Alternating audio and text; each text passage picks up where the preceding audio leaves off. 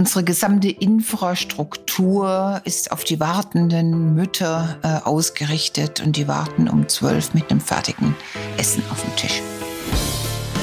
Wir alle haben unsere Träume, Wünsche, Ängste und Herausforderungen im Leben. Doch bei weitem nicht die gleichen. Was beschäftigt Menschen, die andere Erfahrungen gemacht haben als ich? Was macht sie aus? Wofür kämpfen sie? Und was können wir von ihnen lernen? Willkommen zurück bei All Inclusive, dem Podcast der Aktion Mensch. Ich bin Ninja Lagrande und ich nehme euch mit in die zweite Staffel unseres Podcasts über Inklusion, Vielfalt und Chancengleichheit. Dabei darf ich mich wieder mit lauter spannenden Persönlichkeiten unterhalten. Wir sprechen darüber, wie inklusiv und vielfältig unsere Gesellschaft wirklich ist und woran wir alle noch arbeiten müssen, um gemeinsam näher zusammenzurücken.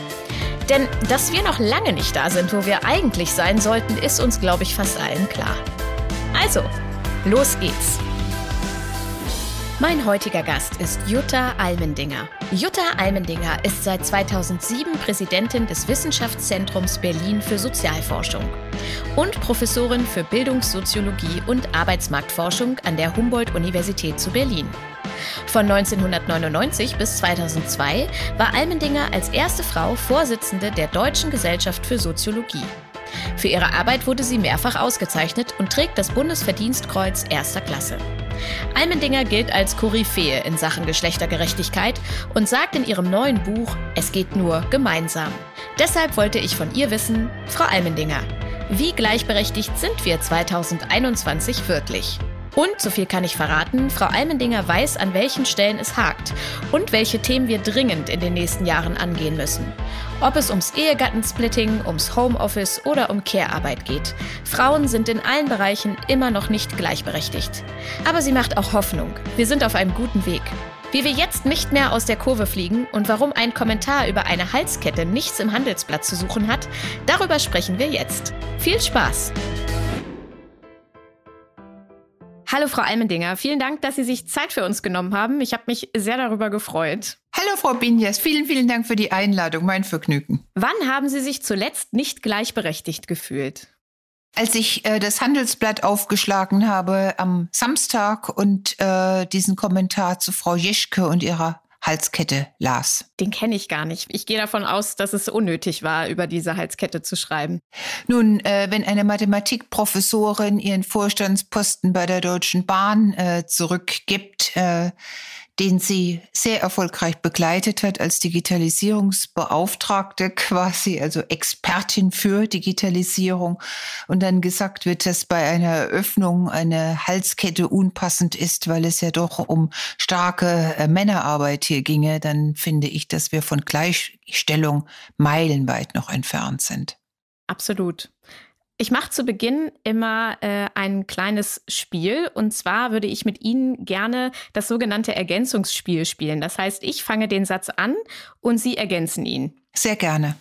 Frauen halten unsere Gesellschaft in der Krise am Laufen, weil Sie hauptsächlich in systemrelevanten Tätigkeiten beschäftigt sind äh, für relativ wenig äh, Geld und weil sie neben ihrer im Homeoffice auf der anderen Seite zu erledigenden Arbeit auch noch äh, die gesamte Organisation des Haushalts, der Familie, des Einkaufens ihrer Eltern und Großeltern und das Homeschooling ihrer Kinder zu bewerkstelligen haben.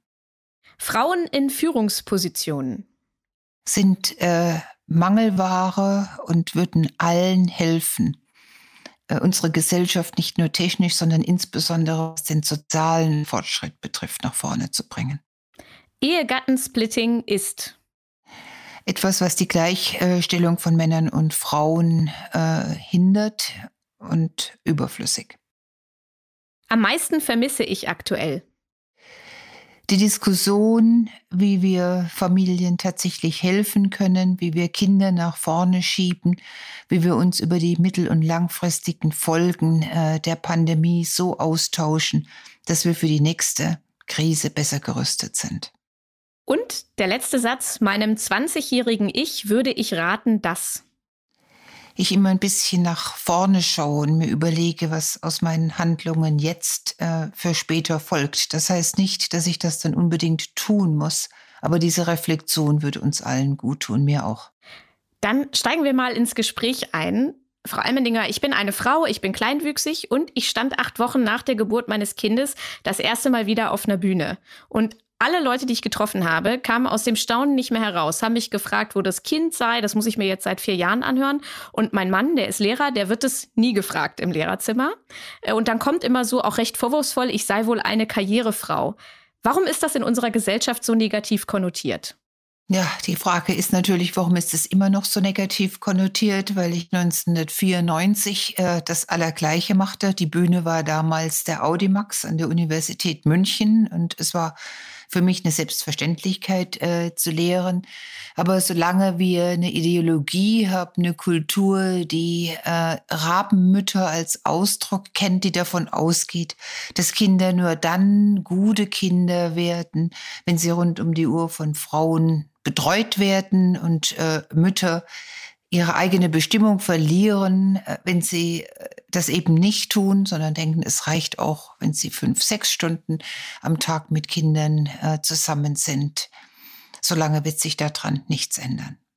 Dieses Konzept der Rabenmutter kennen wir auch als eher deutsches Phänomen im Gegensatz zu Frankreich oder USA. Woran liegt das? Naja, wir haben äh, ein Nazi-Regime hinter uns. Wir haben äh, ein Sozialsystem immer noch, welches aufgebaut ist auf ein Einverdiener-Modell, äh, welches ganz klar sagt, dass dann der Ritterschlag erfolgt, wenn die andere Person, und das sind eben meistens die Frauen, von Arbeit freigestellt ist. Das äh, zeigt sich in äh, den Witwenzahlrenten, das zeigt sich äh, in dem Ehegattensplitting. Da ist es wieder, dieses Wort, um das sich in der Diskussion über Geschlechtergerechtigkeit so vieles dreht. Ehegattensplitting. Doch was ist das eigentlich genau? Bei verheirateten oder offiziell verpartnerten Menschen ist es in der Regel so, dass das Paar gemeinsam steuerlich veranlagt wird. Das bedeutet, beide Einkommen werden in einen Topf geschmissen. Das Finanzamt halbiert die Summe und berechnet für diese eine Hälfte die Einkommenssteuer. Die Summe wird dann verdoppelt und das ist am Ende der Betrag, den ein Paar zusammen als Steuer bezahlt. Wenn also, wie in sehr vielen Fällen von heterosexuellen Partnerschaften, der Mann voll verdient und die Frau nur Teilzeit oder gar nicht arbeitet, profitiert das Paar sehr vom Ehegattensplitting. Deshalb kritisieren viele Feministinnen und auch Politikerinnen, dass das Ehegattensplitting immer noch die traditionelle Rollenverteilung fördern würde, weil es sich steuerlich nicht lohnt, wenn beide gleich viel verdienen.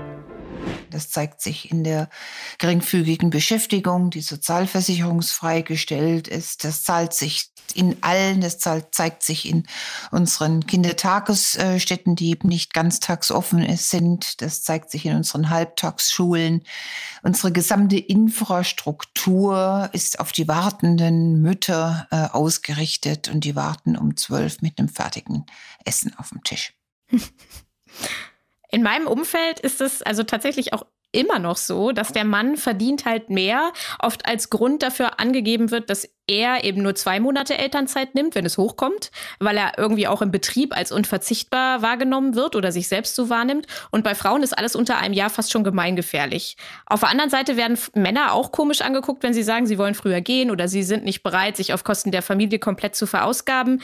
Was macht unsere Arbeitswelt falsch? Unsere Arbeitswelt führt zunächst mal nicht längst überfällige Diskurse und dieses heißt, dass wir uns überhaupt nicht die Frage stellen, in welcher Welt wir eigentlich leben wollen, was zunächst mal die Aufteilung von bezahlter und unbezahlter Arbeit äh, bespricht. Also wir gehen implizit, glaube ich, im Moment davon aus, dass wir Vollzeiterwerbstätigkeiten ununterbrochen belohnen. Darauf ist unser Rentensystem ausgestellt. Sie können dann diese 45 äh, Jahre mit den entsprechenden Rentenpunkten und so weiter und so fort äh, erarbeiten und können sich eine einigermaßen auskömmliche Rente erarbeiten, wenn sie diese Vollzeit ununterbrochen nachgehen. Die Frage ist, äh, sollten wir Frauen weiterhin genau diesem Modell nachhecheln. Wir transformieren uns immer mehr hin zu männlichen Erwerbsbiografien über die äh, letzten Jahre, die ich in dem Buch verfolgt habe. Seit 1900 sehen wir, dass weibliche Lebensverläufe immer mehr vermännlicht werden, immer mehr Frauen in die Erwerbsarbeit gehen. Und äh, jetzt ist zunächst mal doch ein Diskurs zu führen, hat das ein Ende und sollten vielleicht Männer sich auch mal mehr Frauenerwerbsverläufen anpassen, sollten wir nicht von der 39 Stunden als normal eines äh, Wochenstundenplans auf zum Beispiel 32 Stunden gehen für alle. Und wäre das nicht dann für Männer wie Frauen eher erreichbar? Wäre das nicht etwas, was uns erlauben würde, Arbeitskollegen äh, zu treffen, eine erfüllende, uns auslastende Arbeit, das, was alle, die wir befragen, auch wünschen, nachzugehen, äh, uns um die Gesellschaft zu kümmern, also das, was ein Leben, ein ganzes Leben bietet, auch tatsächlich zu haben. Und wenn wir diesen Diskurs führen, von dem ich denke und hoffe, dass er auf eine 32-Stunden-Woche hinausläuft, weil wir die Produktivitätsgewinne pro Stunde natürlich haben, weil wir Digitalität haben, weil wir viel eher auch gemeinsam führen können, als äh, wir das noch früher konnten. Äh, dann wären wir einer Gleichstellung der Geschlechter schon viel näher gekommen, weil dann meines Erachtens auch diese Ineinsetzung von Männern als die ununterbrochen Erwerbstätigen als die zuverlässigen Erwerbstätigen fallen würden. Frauen wären genauso zuverlässig. Und man würde schnell sehen, dass Frauen mindestens genauso innovativ sind, genauso klug, genauso motiviert und ambitioniert, ihre Arbeit zu machen, wie auch Männer. Das heißt, für mich ist Dreh- und Angelpunkt jener, die bezahlte Arbeit gleicher zwischen Männern und Frauen zu verteilen und damit natürlich auch die unbezahlte Arbeit. Jetzt haben Sie gerade schon gesagt, man müsste auf eine 32-Stunden-Woche kommen. Was müsste dafür politisch vielleicht sonst noch passieren? Brauchen wir da neue Gesetze? Äh, wir brauchen natürlich, äh, die Arbeitszeit ist Gegenstand der Tarifparteien. Wir sehen, dass die IG Metall in der Tat in so eine Richtung äh, denkt, auch zum Arbeitsplatzschutz, zur Arbeitsplatzsicherheit, gerade in der metallverarbeitenden Produktion. Äh, insofern ist es bei den Tarifparteien angekommen. Wir müssen uns überlegen, was ist dann äh, der ja, äh, finanzielle Ausgleich. Viele Familien könnten mit zweimal 32 Stunden in der Woche gar nicht leben, wenn bestimmte Berufe insbesondere in dem Care-Sektor so de, äh, tarifiert sind, wie sie im Moment tarifiert sind. Wahrscheinlich müsste man noch mal eine Mindestlohndiskussion führen, mit dem Mindestlohn nach oben gehen. Das Ganze wäre aber wesentlich bezahlbarer als äh, Dinge, mit denen wir uns ja doch mehr oder weniger ernsthaft beschäftigen, wie ein bedingungsloses Grundeinkommen, welches im Diskurs viel mehr Platz einnimmt als beispielsweise eine 32-Stunden-Woche. Und flankierend hierzu müsste man natürlich Anreize setzen, ähm, um diesen Weg überhaupt erstmal begehen zu können, wenn er denn dann als Ziel definiert ist und das würde damit beginnen, dass man von diesen zwei Partnermonaten bei den Erziehungszeiten, das sind ja meist dann die Väter, auf vier geht. Die zwei haben Väter tatsächlich ermächtigt, meines Erachtens Arbeitgebern gegenüber zu sagen, naja, warum soll ich auf diese zwei geschenkten und staatlich bezahlten Monate verzichten? Die mache ich. Der Durchschnitt bei den Vätern liegt jetzt bei drei Monaten. Ich glaube, wenn wir auf vier Monate gingen, könnten wir das deutlich nochmal heben und könnten in der Tat auch zu so etwas kommen, wie dass ähm, Männer, Väter auch mal alleine auf ihre Kinder aufpassen und das nicht immer parallel äh, zu den Frauen, um dann nette Briefkarten, Postkarten zu schicken, ja. aus wo auch immer man äh, dann die Monate der Gemeinsamkeit verbringt. Ich möchte gar nicht gegen diese Monate der Gemeinsamkeit und diese Familienausflüge argumentieren, äh, möchte aber sehr wohl sagen, dass das ein Privileg ist, welches nicht nur Familien mit Kindern äh, gegeben werden sollte, sondern auch äh, schwulen Paaren, äh, lesbischen Paaren, die ja viel seltener Kinder haben, die es viel schwerer haben, Kinder zu bekommen. Äh, und äh, wenn man das Ziel hat, dass Väter sich mehr engagieren, muss man auf alle Fälle hinkommen, dass sie auch, nicht nur, aber auch alleine mal für Kinder zuständig sind und die ganze Org übernehmen. Die Initiative Pro Parents wirbt gerade für die Aufnahme des Diskriminierungsmerkmals Elternschaft in Paragraph 1 des Allgemeinen Gleichbehandlungsgesetzes, beziehungsweise eine Ergänzung des AGG, um unter anderem Eltern und vor allem Mütter davor zu schützen, nach der Elternzeit direkt gekündigt zu werden. Halten Sie das für einen guten Ansatz? Ich halte das für einen äh, wichtigen Ansatz in der Tat, äh, weil wir natürlich Eltern, wir haben ja diese Diskussion äh, gerade bei äh, großen äh, Bekleidungsfirmen äh, geführt, äh, wo kolportiert wurde zumindest, äh, dass genau das geplant ist, dass nach der Elternzeit gekündigt wird. Äh, das äh, widerspricht einer Gleichstellung äh, von Eltern. Das äh, kann auch nicht äh, der Sinn sein von einer guten Arbeit in einem reichen Land, welches immer auf die Fertilitätsquoten achtet. Die Aktion Mensch hat anlässlich des Weltfrauentages am 8. März eine Studie gemacht zum Thema Frauen mit Behinderungen in der Arbeitswelt. Jetzt haben wir schon ein bisschen über die grundsätzliche Lage von Frauen in der Arbeitswelt gesprochen, aber Frauen mit Behinderungen sind doppelt benachteiligt. Ein Viertel der befragten Frauen verdient weniger als 1000 Euro netto im Monat. Ähm, sie verdienen dann auch im Vergleich zu Männern mit Behinderungen weniger und arbeiten natürlich auch am häufigsten in Teilzeit. Die Studie von Aktion Mensch zum Thema Frauen mit Behinderung in der Arbeitswelt könnt ihr euch natürlich auch online auf der Website der Aktion Mensch anschauen. Im Grunde zeigt die Studie auf, dass arbeitende Frauen auch im Bereich Inklusion ganz klar unter Geschlechterungerechtigkeiten leiden. Frauen mit Behinderungen verdienen weniger, arbeiten öfter in Teilzeit und sind mehr mit Sorgearbeit und den Haushaltsaufgaben belastet. Vergessen wir Frauen mit Behinderung zu oft im öffentlichen Diskurs? Ja, aber wir vergessen natürlich auch Personen mit Behinderung insgesamt äh, im öffentlichen Diskurs. Äh, ja.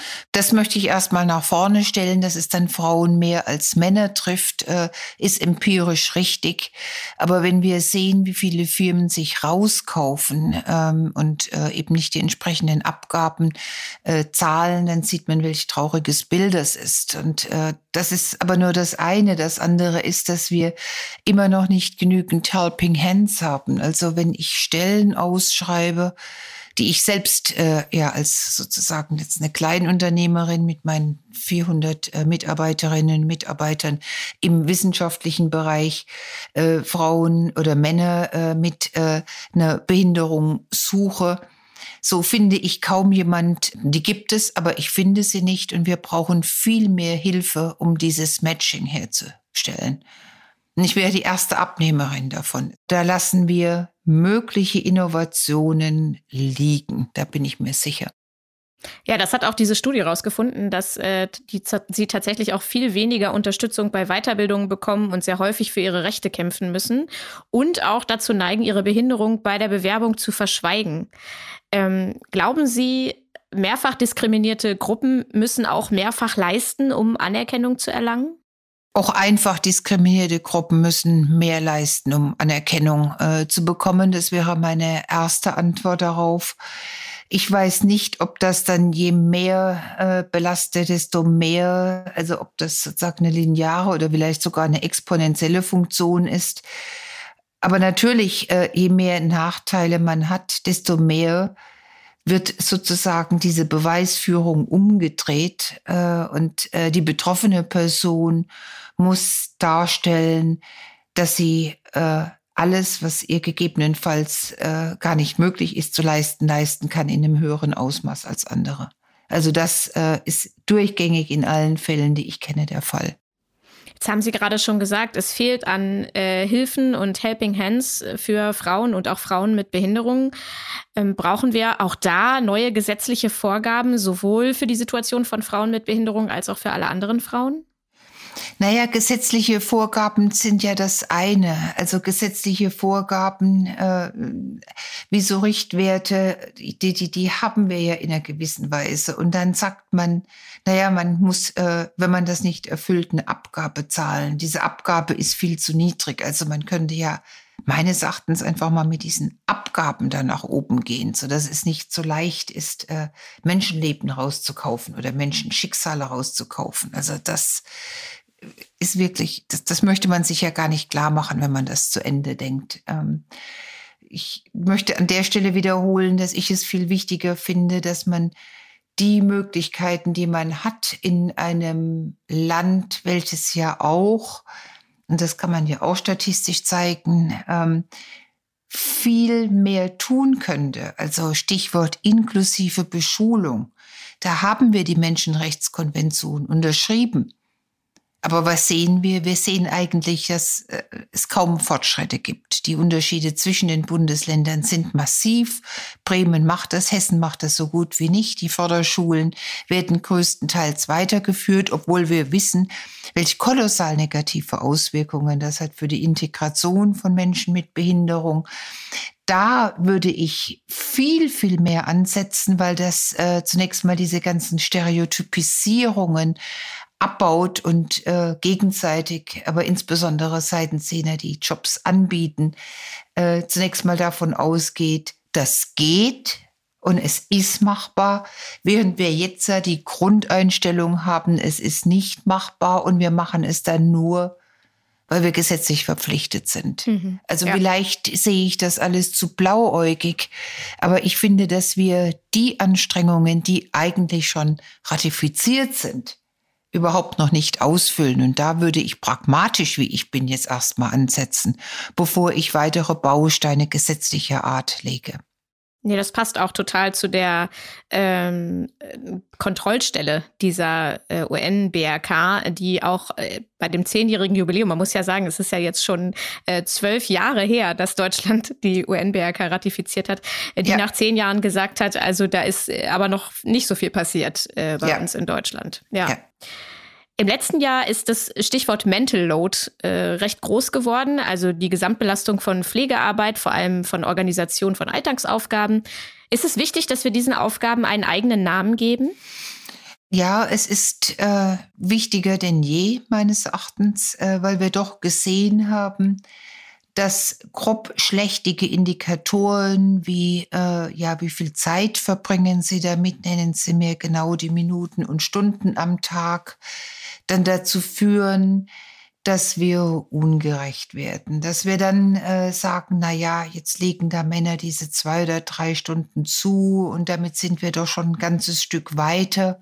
Und die Ungerechtigkeit besteht darin, dass wir die Schlaflosigkeit gerade vieler Mütter des Nächtens überhaupt nicht in den Blick auch nur bekommen, äh, die sich überlegen, ja, wie organisiere ich das? Wie bekomme ich mein Kind mal an die frische Luft? Wie bekomme ich das hin, dass sie irgendwie andere Kinder sehen? Wie bekomme ich das hin, dass sie nicht den Kontakt äh, zu dem Rest der Familie, zu den Großeltern verlieren? Wie bekomme ich äh, hin, dass ich auch mal schnell einkaufen kann? Oder wie bekomme ich es hin, dass ich mal eine halbe Stunde für mich habe? Was muss ich da alles an Organisationstätigkeit machen?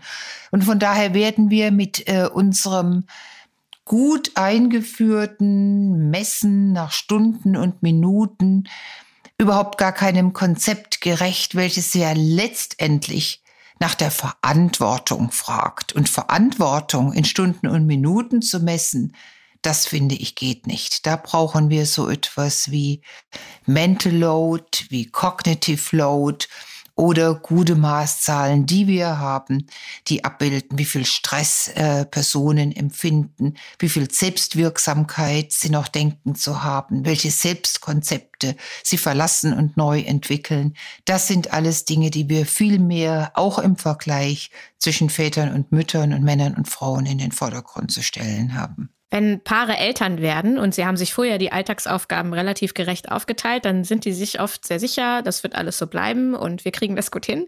Und am Ende fallen viele von ihnen doch in die klassischen Rollenmuster zurück. Warum ist das so? Naja, sie sind sicher nicht nur sicher, sondern sie äußern den Wunsch. Äh, das ist das, äh, was mich immer so verblüfft, dass dieser Wunsch nach Partnerschaftlichkeit dergestalt intensiv von Frauen und von Männern geäußert wird. Also wir wollen eine partnerschaftliche Ehe. Die Frauen, die sagen, oder Verbindung. Die Frauen sagen, ich möchte wirklich mein Stück eigenes Leben. Ich möchte wirklich nicht nur Familie haben und enge Freundinnen aus der Schulzeit. Ich möchte auch neue Personen kennenlernen im Arbeitsleben. Ich möchte mich verwirklichen können. Ich möchte nicht dastehen mit einem Empty Net, wenn mein Sohn oder meine Tochter dann oder meine Kinder die Familie verlassen dann möchte ich was haben, was mich begeistert.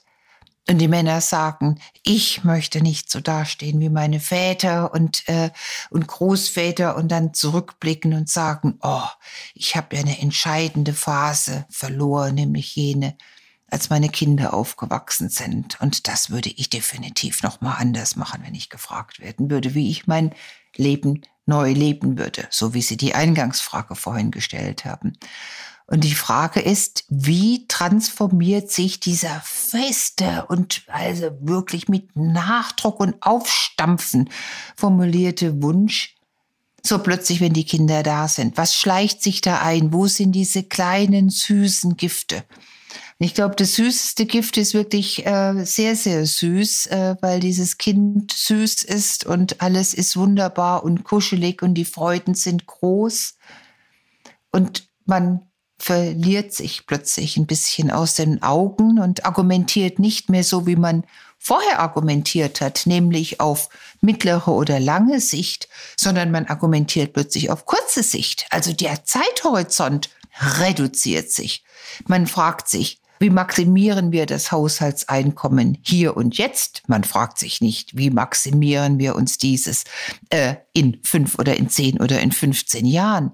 Wir fragen plötzlich, wie bekommen wir es hin, dass eine Person Karriere macht? Wir fragen nicht mehr, wie bekommen wir es hin, dass beide Personen zufriedenstellende Karriereentwürfe oder äh, Lebensverläufe haben wir verlieren uns aus den Augen. Und da äh, muss man in der Tat fragen, wie bekommen wir es hin? Welche Leitplanken setzen wir einfach falsch? Stichwort Ehegattensplitting, Stichwort äh, niedrigere Bezahlung von Frauenjobs im Allgemeinen als Männerjobs.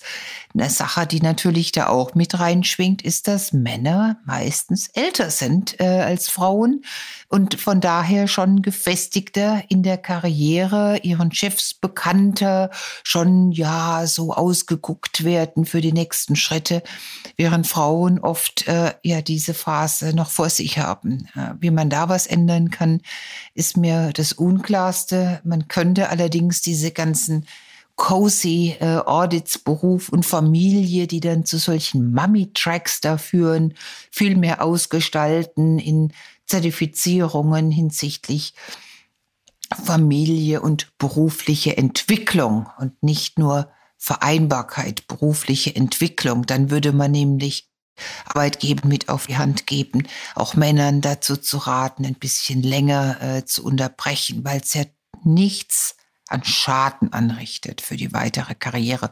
So müsste man dagegen steuern. Ähm, es gibt ja auch Frauen, die sagen, sie hätten sich ausgesucht, zu Hause zu bleiben und sie möchten sich eben ausschließlich um Kinder und Haushalt kümmern. Was sagen Sie denen?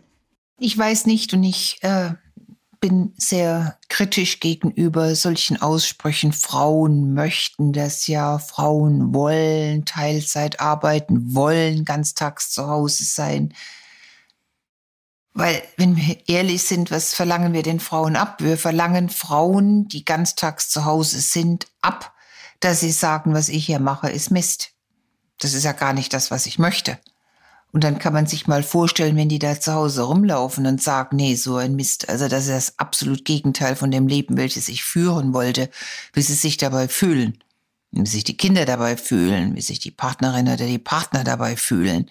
Also wir haben als Menschen diese wunderbare Eigenschaft, in der Psychologie heißt das der Reduktion von Dissonanz, kognitiver Dissonanz.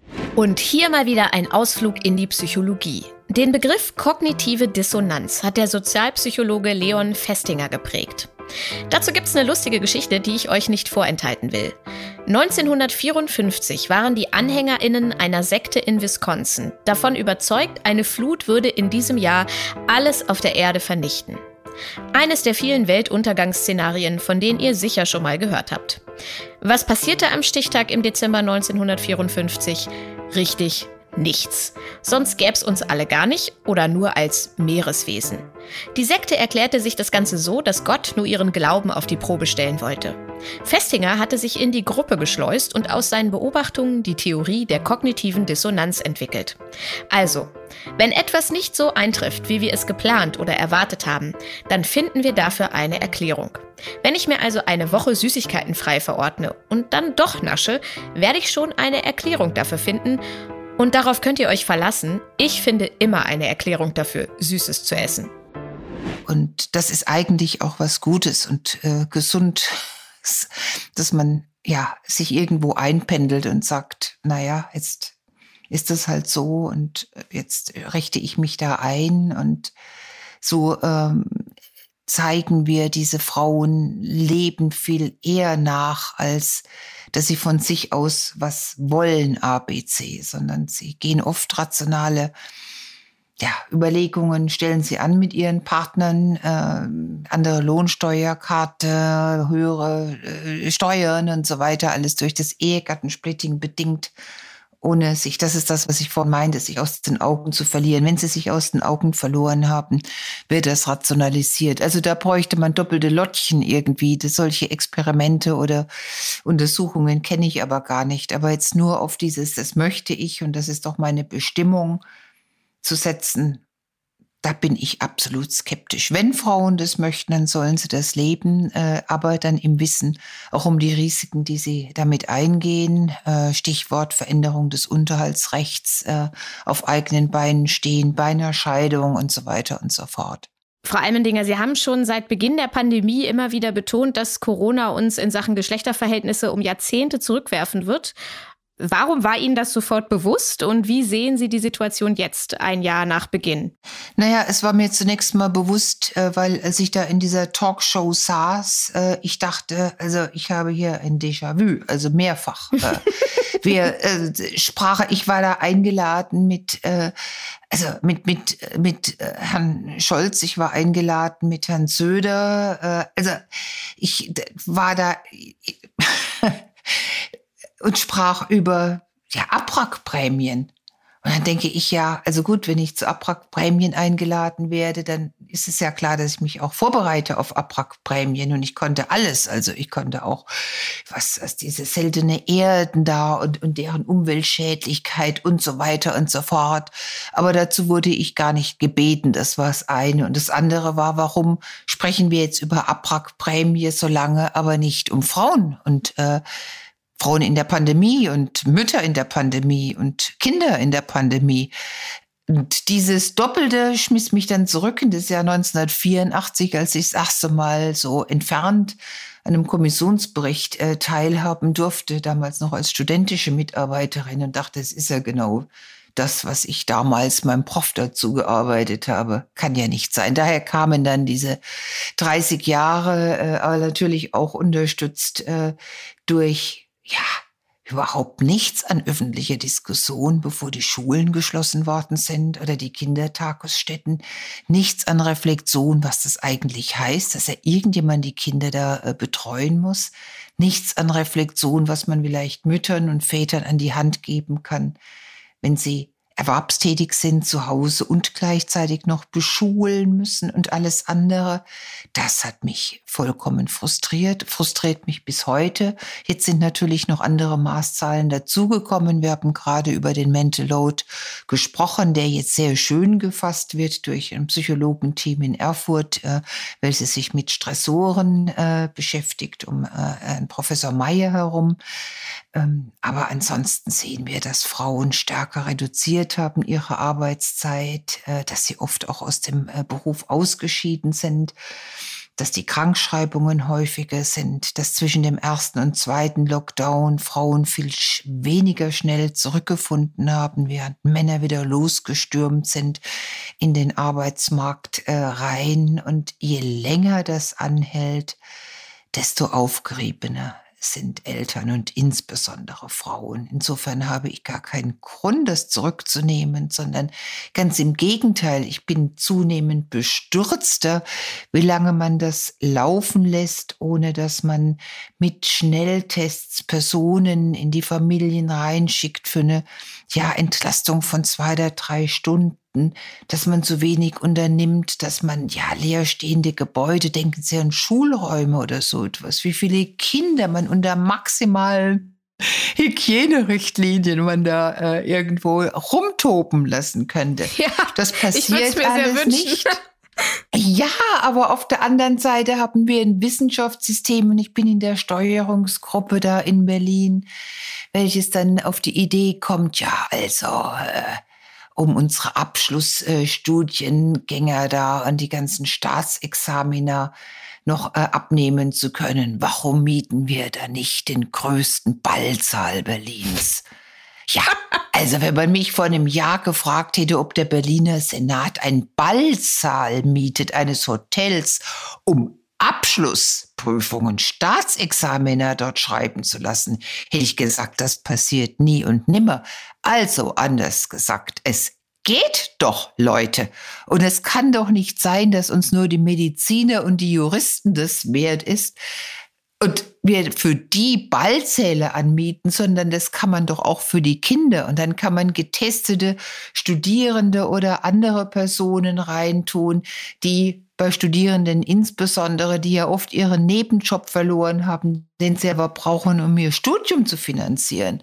Und kann sagen, ja, dann äh, toppt doch mal mit den Kids oder seid Brücken zu digitalen Unterricht hin oder macht X und Y. Wir haben doch den Raum, wir haben die Personen, wir brauchen uns doch nicht zum Ersticken bringen in diesem entweder Schulen öffnen oder eben nicht, entweder zu Hause oder nicht. Also diese ganzen binären Dinge, die wir doch, wenn es um technische Innovationen geht, nie uns wagen würden, in dieser Binarität zu stellen, sind in diesem sozialen Leben so unglaublich präsent, dass es einem ja leid tut um das Land, in dem wir ja doch eigentlich ganz gerne leben.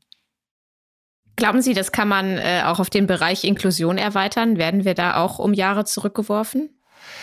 Ähm, das äh, ist meines Erachtens auch der Fall, weil äh, was wir jetzt sehen bei den äh, Müttern ist, dass sie in dieser ja doch sehr, sehr langen Zeit äh, viele Stufen, die sie gemacht hätten, äh, wenn sie fortgearbeitet hätten, also Karrierestufen äh, oder Weiterbildungen oder die, die, ja, also so, so dieses sich etablieren im Beruflichen. Das haben sie ja verpasst. Und äh, bei den Kindern ist es ja auch so, dass sie das verpasst haben. Das wird Lücken reißen. Und diese jetzt ja äh, für Kinder mit einer Behinderung, die sind ja ganz weg vom Fenster. Die sind ja überhaupt nicht mehr sichtbar. Die sind ja weder da noch da. Und wie die das Leben zurückfinden sollen, wenn es überhaupt zurück das richtige Wort ist in der Gemeinschaft und der Gesellschaft. Und wie umgekehrt die Kinder, die ja Kinder mit einer Beeinträchtigung oft noch gar nie gesehen haben, äh, diese ja schnell entstehenden Vorurteile da abbauen äh, können. Das sind ja in beide Richtungen gehende massive Fragen, die uns umtreiben sollten. Also ich habe meinen Sohn ja mit großen Absichten da äh, in Integrationskindergarten damals in Bremen gegeben. Und ich weiß heute noch, wie er als drei-, vierjähriger, weil er vorher in einer anderen Einrichtung war, ähm, da reagiert hat und wie er dann nach anderthalb Jahren dann raus ist in der Schule aber ganz andere Einstellungen gegenüber beeinträchtigten Kindern mhm. hat. Aber er hat diese Zeit gebraucht. Er hat diese Zeit gebraucht. Und wo sind jetzt diese Zeiten in einem Land, welches keine gemeinsamen Orte mehr der Begegnung hat äh, und natürlich dann auch keine gemeinsamen Orte der Begegnung zwischen, ja, in diesem Fall behinderten und nicht behinderten Personen, vielleicht auch im Allgemeinen.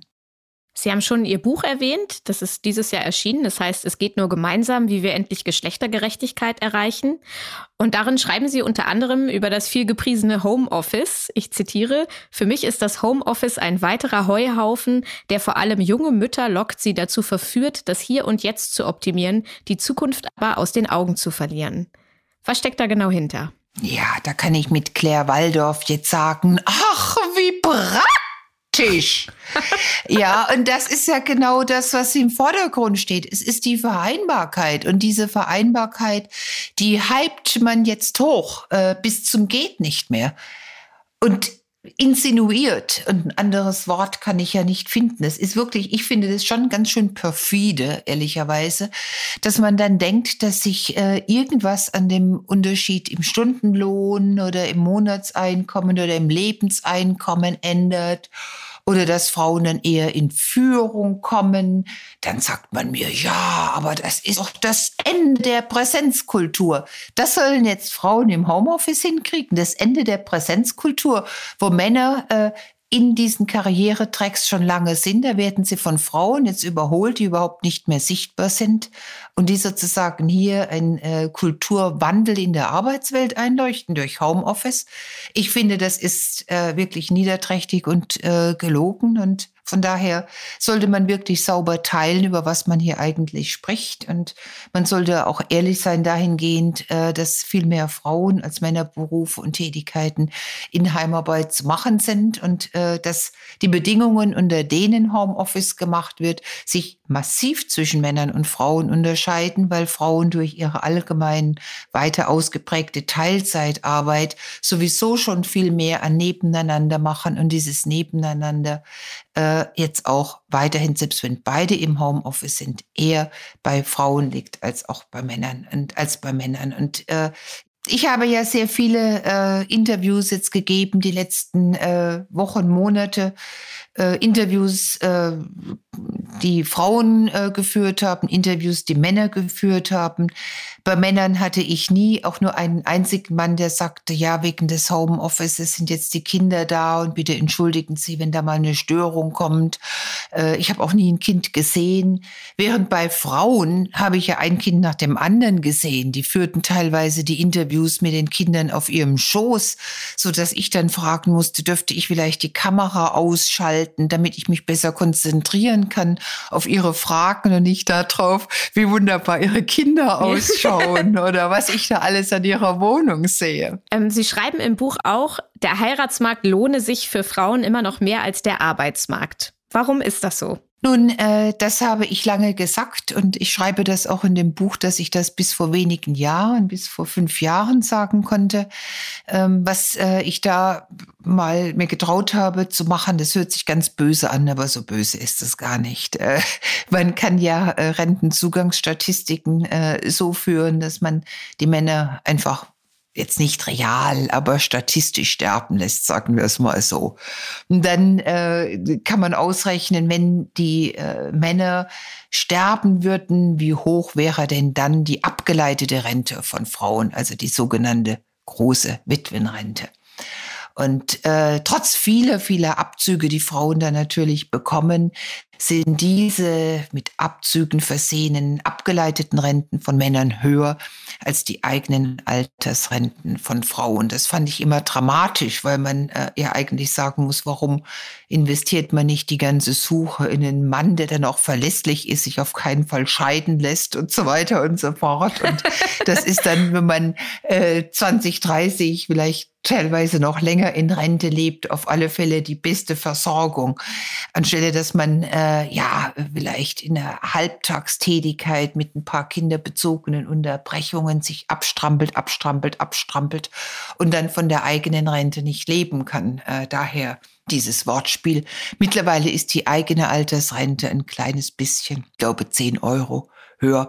Ich muss auch dazu sagen, und das habe ich ja in diesem Buch äh, auch dann entsprechend geschrieben, dass äh, wenn wir äh, dieses Wortspiel, der Heiratsmarkt ist erfolgsversprechender als der Arbeitsmarkt, äh, uns vornehmen, das äh, nur auf westdeutsche Frauen zutrifft, weil in Ostdeutschland wir ja eine vollständig andere Kultur und auch Struktur der Erwerbstätigkeit hatten. Wenn Sie da schauen, äh, sehen Sie so gut wie keine Unterschiede in der Altersrente zwischen Männern und Frauen der jetzt schon in Rente befindlichen Personen. Können wir jetzt noch irgendwie die Kurve kriegen, um den Rückwurf in Sachen Geschlechtergerechtigkeit zu verhindern? Oh ja, äh, wir können ja relativ zügig äh, bezeichnen, was ich alles tun muss. Wir haben ja in keiner Weise ein Erkenntnisproblem, wir haben ein Handlungsproblem äh, und wir haben ja nicht nur bockige Politiker. Das kann ich auch so sagen. Also als wir das letzte Jahr uns äh, überlegt haben, wie kriegen wir dieses Führungspositionsgesetz 2 aus den verstaubten Schubladen, Corona verschüttet und tun was äh, gegen all die Unternehmen, die noch äh, ja so eine Zielgröße Null formulieren, also gar keine Anstrengungen machen, Frauen in Führungspositionen zu platzieren war es plötzlich äh, der Söder, der sagte, ja, also das findet er auch nicht in Ordnung, dass Unternehmen äh, Zielgröße Null formulieren und hat uns plötzlich bei dem Führungspositionsgesetz 2 geholfen. Wenn Sie jetzt an konkrete Gegenvorschläge denken, was das Ehegattensplitting äh, betrifft, also äh, Individualbesteuerung mit einer großen äh, Kindersicherung nebendran gestellt. Da sehen Sie Frauen aus der CDU neben Frauen aus von den Grünen und den Linken und der SPD Zeit an Zeit. Da können wir doch was tun. Am Freitag rief Rita Süßmuth an, 84, und sagte, Frau Almendinger, Hilfe, wir müssen was tun für das Paritätsgesetz. Schauen Sie sich mal an, die Wahllisten in Sachsen-Anhalt. Das geht doch nicht. Eine 84-Jährige mit einer Werf, die ich kaum jetzt nachspielen kann. Also, wir sind doch stark gemeinsam. Wir haben doch da in der Tat ein Potenzial, welches wir nutzen sollten für, und jetzt mache ich einfach mal die Klaviatur auf. Die habe ich ja beschrieben. Also staatlicherseits können wir natürlich von zwei auf vier Elternmonate gehen. Wir können ein Äquivalent äh, von Mutterschutz auch als Väterschutz setzen. Das ist ja im Übrigen von der EU auch so tatsächlich vorgesehen und wir verweigern uns mit absurden Argumenten. Wir können staatlicherseits sagen, äh, dass wir eine andere Besteuerung einführen. Wir können seitens der Tarifpartner natürlich den Applaus auf den Balkonen, der in 2021 nicht mehr da ist. In 2020 war er da. Umsetzen in eine andere Tarifierung, wo es eben nicht nur um Geld, sondern auch um die Arbeitsqualität, um die Arbeitsbedingungen geht. Wir können Unternehmer incentivieren und können sagen, so, jetzt schau doch mal, dass die Männer tatsächlich ermutigt werden, auch mal sechs Monate rauszugehen. Oder jetzt schaff doch mal Programme, das Führen auch in Teilzeit gemeinsam möglich ist. Wir haben so viel Handlungsspielräume, die zusammengenommen so viel bewirken würden. Wir haben die entsprechenden Väterorganisationen, die genau das anstreben.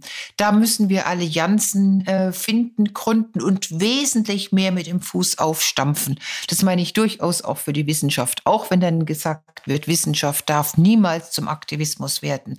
Aber wenn es doch so etwas von belegte Ungleichheiten, Unstimmigkeiten äh, sind, die zu so einem Ausmaß von Ungleichheit führen, dann finde ich auch, ist die Wissenschaft mehr gefordert, klar zu handeln und nicht nur zu schreiben. Vielen Dank für das Gespräch. Es war wirklich sehr spannend und erheiternd an vielen Stellen. Vielen Dank. Das tut mir ja gut, dass Sie das noch für erheiternd erachten und ich nicht als zu pessimistisch darüber komme. Es hat mir großen Spaß gemacht, mit Ihnen zu reden. Wirklich sehr, sehr großen. Vielen Dank. Bitteschön. Das war mein Gespräch mit Jutta Almendinger.